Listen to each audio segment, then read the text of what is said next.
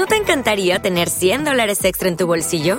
Haz que un experto bilingüe de TurboTax declare tus impuestos para el 31 de marzo y obtén 100 dólares de vuelta al instante. Porque no importa cuáles hayan sido tus logros del año pasado, TurboTax hace que cuenten. Obtén 100 dólares de vuelta y tus impuestos con 100% de precisión, solo con Intuit TurboTax. Debes declarar para el 31 de marzo. Crédito solo aplicable al costo de la presentación federal con TurboTax Full Service. Oferta sujeta a cambios o cancelación en cualquier momento.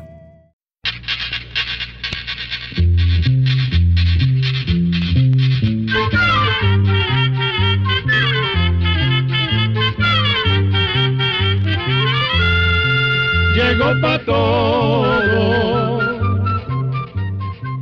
llegó la escuela,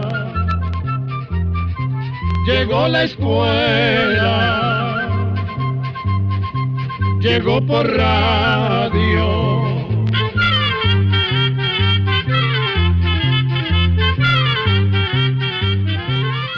Hola, ¿cómo están? Continuamos aquí abrazando el nuevo año 2024, deseándoles lo mejor y por supuesto siempre transmitiendo conocimiento y cultura para compartir con ustedes. Bienvenidos y bienvenidas a una nueva edición de... Oigamos la respuesta, un programa del Instituto Centroamericano de Extensión de la Cultura. Comprender lo comprensible Es un derecho humano. Hoy vamos a saber quién inventó la pólvora y dónde.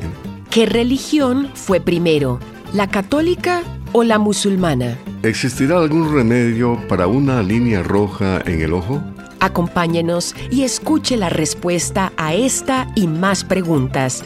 Recuerde enviarnos sus reportes de sintonía y sus preguntas. ¿Quién inventó la pólvora? ¿Dónde se inventó y desde cuándo se comenzó a usar? Es la pregunta que nos hace desde Boaco, Nicaragua, el señor Javier Antonio Olivar Duarte, y esta es la respuesta. La pólvora ha sido usada a lo largo de la historia en armas de fuego, explosivos de minería, para derrumbar estructuras y también en juegos pirotécnicos. La pólvora se utiliza para impulsar cualquier tipo de bala. El invento de la pólvora se les atribuye a los chinos.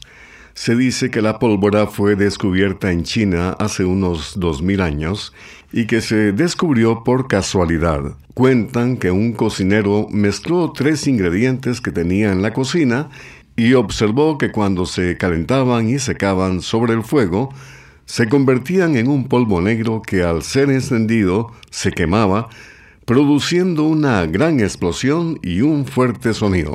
Este polvo negro es lo que comúnmente conocemos como pólvora negra. Poco tiempo después, los chinos empezaron a utilizar la pólvora en la guerra. En los siguientes siglos produjeron una gran variedad de armas de fuego. Hicieron especie de cohetes, mosquetes, granadas, bombas, minas terrestres y cañones. Todo esto lo usaron contra los mongoles cuando estos trataban de invadir sus tierras. Precisamente la distribución de la pólvora a lo largo de Asia se le atribuye en gran parte a los mongoles. La pólvora también fue usada en la antigüedad por los hindúes y los árabes. Se cree que fueron los árabes allá por el año 1200 quienes la llevaron a Europa, de donde después fue traída por los conquistadores españoles y portugueses a nuestro continente. La señora Patricia Villanueva escribe desde Puerto Barrios, Izabal, Guatemala, y dice lo siguiente. ¿Qué remedio casero es bueno para quitar unos callos en los pies, de los que llaman también ojos de pescado? Oigamos la respuesta. Como usted menciona, comúnmente se le dice ojo de pescado, ojo de pájaro o verruga plantar a una especie de callo pequeño y redondo que a veces se infecta con un virus.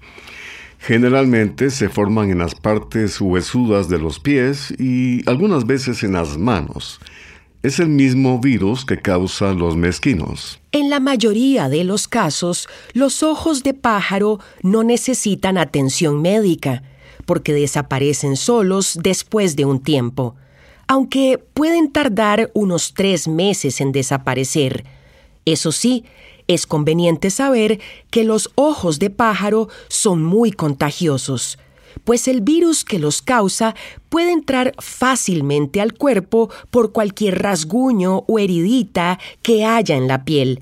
Así que pueden pasarse fácilmente de un lugar a otro del cuerpo o de una persona a otra. Por esto se recomienda no tocarlos y usar chancletas para bañarse. Ahora bien, a veces los ojos de pájaro pueden formarse en lugares donde pueden resultar muy molestos o incluso dolorosos. En estos casos conviene ir donde un médico para que los quite. El médico puede quitarlos usando varios métodos como por ejemplo nitrógeno líquido o un láser. El tratamiento es muy fácil, se hace en el consultorio y la persona puede irse inmediatamente para su casa. Sin embargo, si usted no está sintiendo tanta molestia como para ir al médico, puede preguntar en una farmacia si tienen ácido salicílico en gel, líquido o en parche. El ácido salicílico se aplica en el ojo de pájaro todos los días. Primero se pone el pie en remojo para ablandar la verruga y después se aplica el ácido salicílico. Este tratamiento no causa dolor, pero hay que tener paciencia, porque el ojo de pájaro puede tardar varias semanas en desaparecer. También hay otro remedio casero muy sencillo que algunas personas dicen que les ha dado buen resultado. Consiste en tapar el ojo de pájaro con cinta adhesiva de la más fuerte. Se deja tapado durante unos seis días y si fuera necesario se puede cambiar la cinta adhesiva aprovechando para eliminar las capas muertas de la piel limándolas. Esto se hace hasta que desaparezca.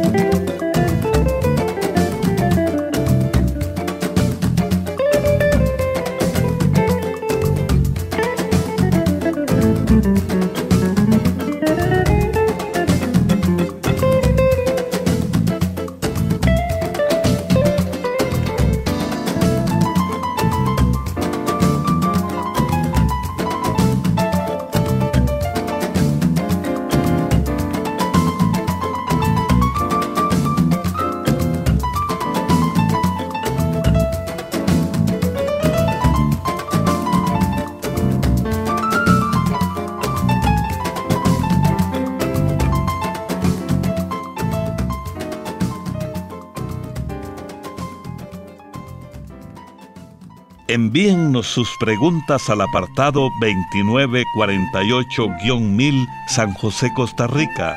También nos pueden contactar al correo electrónico isq.org o encuéntrennos en Facebook como Oigamos la Respuesta. Las siguientes preguntas nos las hace el señor Tuno García Romero, quien nos escucha desde Managua, Nicaragua, y nos envió un WhatsApp.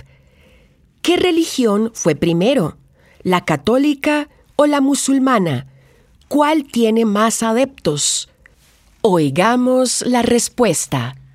En pocas palabras podemos decir que la religión cristiana católica se formó primero que la religión musulmana. Además, la religión cristiana es la que tiene más fieles, pues hoy en día tiene alrededor de 2.300 millones, mientras que los musulmanes son alrededor de 2.000 millones. El cristianismo está basado en la herencia y enseñanzas de Jesús. Se puede decir que esta religión nació luego de la muerte de Jesús y con el inicio de la predicación que sus discípulos hicieron por muchos lugares. En el año 313 el cristianismo fue reconocido por el Imperio Romano y hasta el propio emperador Constantino se convirtió a esa religión. Años más tarde el imperio se dividió en dos partes el imperio romano de Occidente que incluía a Roma y el de Oriente que incluía a Constantinopla. Esa división afectó la religión entre los religiosos que vivían en Constantinopla y los que vivían en Roma. Luego, cuando el imperio romano de Occidente cayó o desapareció en el año 476, ambas iglesias siguieron su propio camino hasta que muchos siglos después terminaron separándose. Desde ese entonces, las iglesias cristianas orientales se llaman ortodoxas, mientras que las de Occidente se conocen como católicas, pero ambas son cristianas. Por su parte, la religión musulmana nació en la península de Arabia unos 600 años después de la muerte de Cristo. Mahoma fue el profeta y fundador de esta religión y sus fieles o seguidores se conocen como musulmanes, que quiere decir los que obedecen a Dios. Mahoma nació cerca del año 570 y vivió en la ciudad de la Meca, en Arabia. En aquella época, la mayoría de árabes adoraban a muchos dioses, y Mahoma no estaba de acuerdo. Él creía en un solo Dios, el mismo Dios de los judíos y los cristianos. Se dice que cuando tenía como 40 años, se le apareció el arcángel Gabriel para dictarle algunas partes de un libro que Dios tenía en el cielo, Mahoma se aprendió de memoria esas partes y se las enseñó a su esposa y a otros parientes. Después las comenzó a predicar en la ciudad de la Meca. La religión musulmana empezó a extenderse entre los pueblos árabes después de la muerte de Mahoma. Transmitimos todos los días, de lunes a sábado, en diferentes frecuencias de radio y otros medios de comunicación. Me gustaría saber sobre una publicación que se seguía en fascículos cuando era niño. La publicación se llamaba El libro gordo de Petete. Es la consulta que desde la provincia de Alajuela en Costa Rica nos hace llegar el señor Gravin Rojas, Escuchemos la respuesta. Esos libros que usted recuerda nacieron de la imaginación de Manuel García Ferré, un dibujante español que vivió muchos años en Argentina.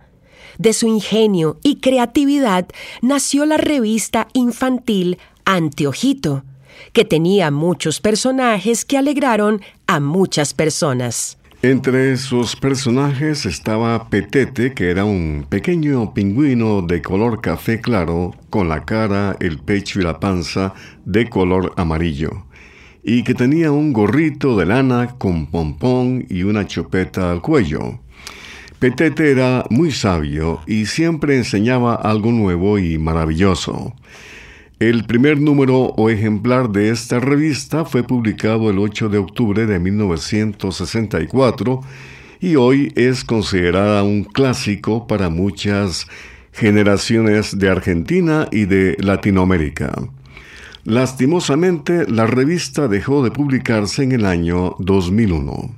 En los años de 1970 y 1980, Manuel García Ferré produjo un programa de televisión para niños que llamó El libro gordo de Petete, en el que Petete cobró vida.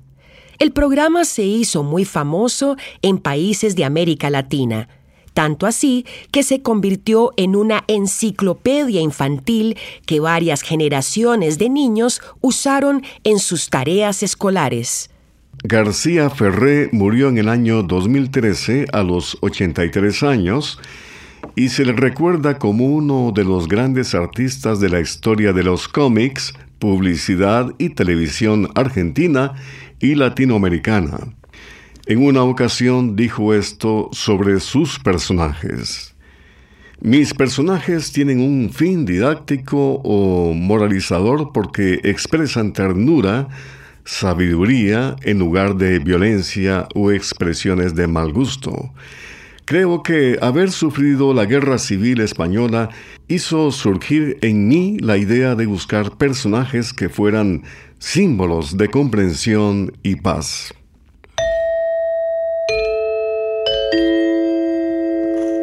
El señor Pedro Hernández nos envió un WhatsApp desde Matagalpa, Nicaragua, con la siguiente pregunta. ¿Por qué se dan los eclipses? ¿Qué relación hay entre los planetas o astros para que estos fenómenos se den? Oigamos la respuesta. La Tierra, la Luna y los demás astros están en constante movimiento alrededor del Sol. Pero ese movimiento no es parejo. Unos planetas van a una velocidad y otros a otra. Unos están más cerca del Sol y otros más alejados. Además, el Sol, como toda estrella, es el único astro que posee luz propia y con esa luz alumbra a todos los planetas, lunas y demás astros del sistema solar. Eso hace que de vez en cuando algún planeta o astro se interpone entre el Sol y otro planeta. Eso es lo que se conoce como un eclipse. Nosotros, desde la Tierra, vemos eclipses de Sol y eclipses de Luna. Cuando la Tierra pasa exactamente entre la Luna y el Sol, la luz del Sol no puede llegar a la Luna. Es cuando ocurre un eclipse total de Luna un eclipse de luna solo se puede apreciar durante la noche. En el caso de los eclipses de sol, es la luna la que se interpone entre la Tierra y el sol. Sin embargo, como la luna es mucho más pequeña, no tapa completamente al sol y queda un anillo luminoso. Eso se llama eclipse anular de sol, como el que ocurrió el pasado 14 de octubre. Todos los años ocurren varios eclipses de sol o de luna. Unos se pueden observar desde ciertas regiones del mundo y otros desde otras regiones distintas. Actualmente, los científicos pueden averiguar cuántos eclipses ocurrieron hace cientos de años y cuántos más llegarán a producirse dentro de 15, 20 y hasta 100 años en el futuro. Así es como dan a conocer con seguridad la hora, el día, el mes y el año de futuros eclipses.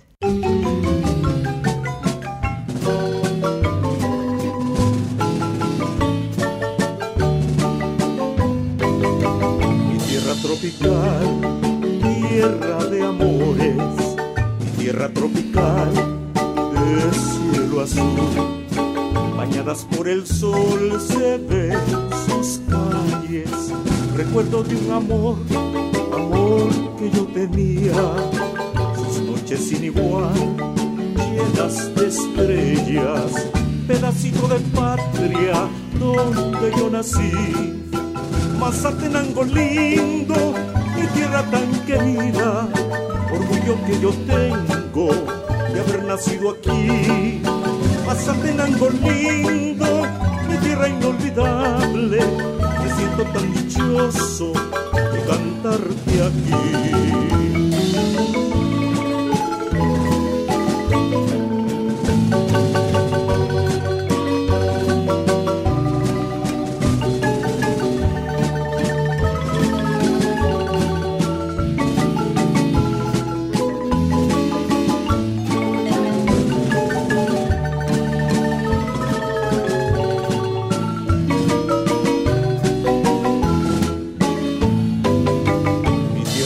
Tropical, tierra de amores, tierra tropical de cielo azul. Bañadas por el sol se ven sus calles, recuerdo de un amor, amor que yo tenía. Noches sin igual, llenas de estrellas, pedacito de patria donde yo nací Mazatenango lindo, mi tierra tan querida, orgullo que yo tengo de haber nacido aquí. Mazatenango lindo, mi tierra inolvidable, me siento tan dichoso de cantarte aquí. También pueden contactarnos a través de un mensaje de WhatsApp al teléfono código de área 506, número 84 85 54 53 o háganos sus preguntas al teléfono código de área 506, número 22 25 52 38 o al número 22 25 53 38.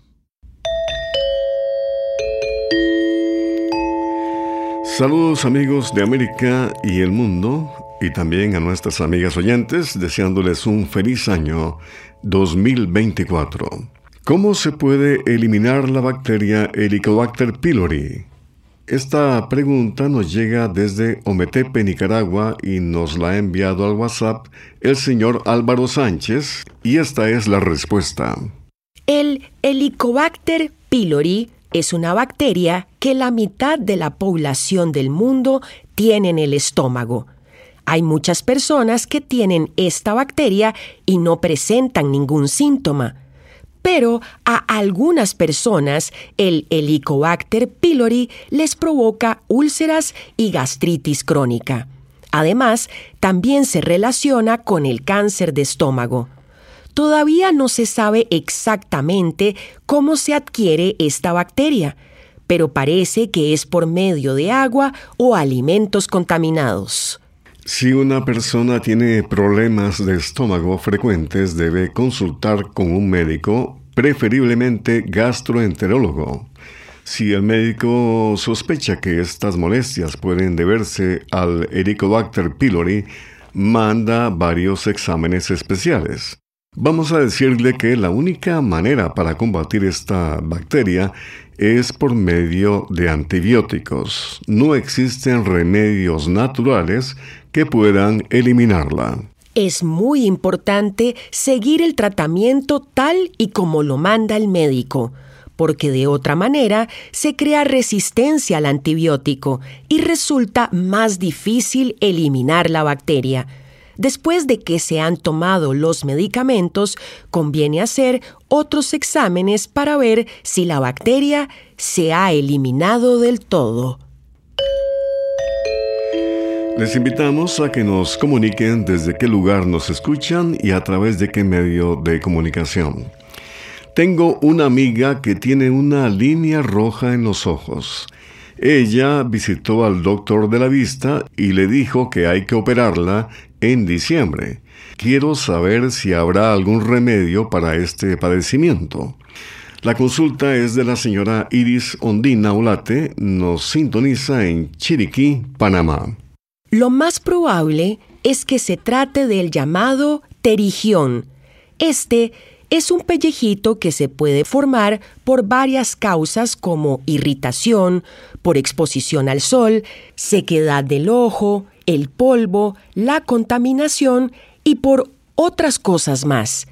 El terigión generalmente crece y va cubriendo el ojo, por lo que puede llegar a afectar la vista. Desafortunadamente, los remedios caseros y otras medicinas no quitan ese pellejito. Este crecimiento en el ojo solo se puede eliminar con una pequeña operación. Dichosamente esta operación no es peligrosa y tarda poco tiempo. No hay necesidad de hospitalizarse y ese mismo día la persona ya puede irse a su casa. El médico le indicará qué cuidados debe tener durante las dos primeras semanas para que la persona se recupere por completo.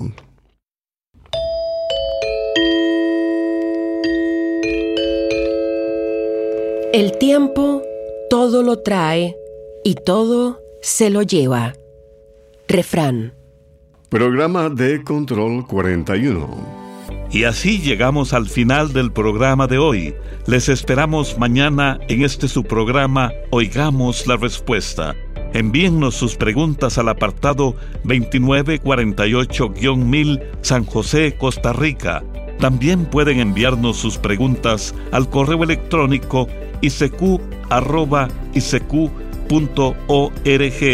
o encuéntrennos en Facebook como Oigamos la Respuesta o llámenos por teléfono a los siguientes números. Código de área 506, número 22 25 52 38 o 22 25 53 38. Recuerde que comprender lo comprensible es un derecho humano.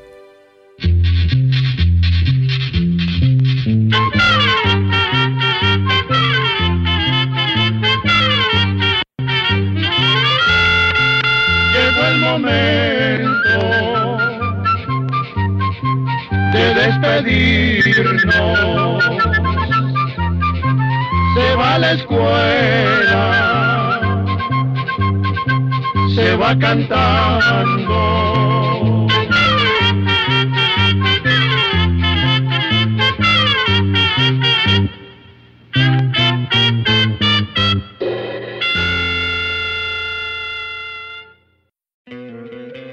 ¿No te encantaría tener 100 dólares extra en tu bolsillo? Haz que un experto bilingüe de TurboTax declare tus impuestos para el 31 de marzo y obtén 100 dólares de vuelta al instante. Porque no importa cuáles hayan sido tus logros del año pasado, TurboTax hace que cuenten. Obtén 100 dólares de vuelta y tus impuestos con 100% de precisión. Solo con Intuit TurboTax. Debes declarar para el 31 de marzo. Crédito solo aplicable al costo de la presentación federal con TurboTax Full Service. Oferta sujeta a cambios o cancelación en cualquier momento.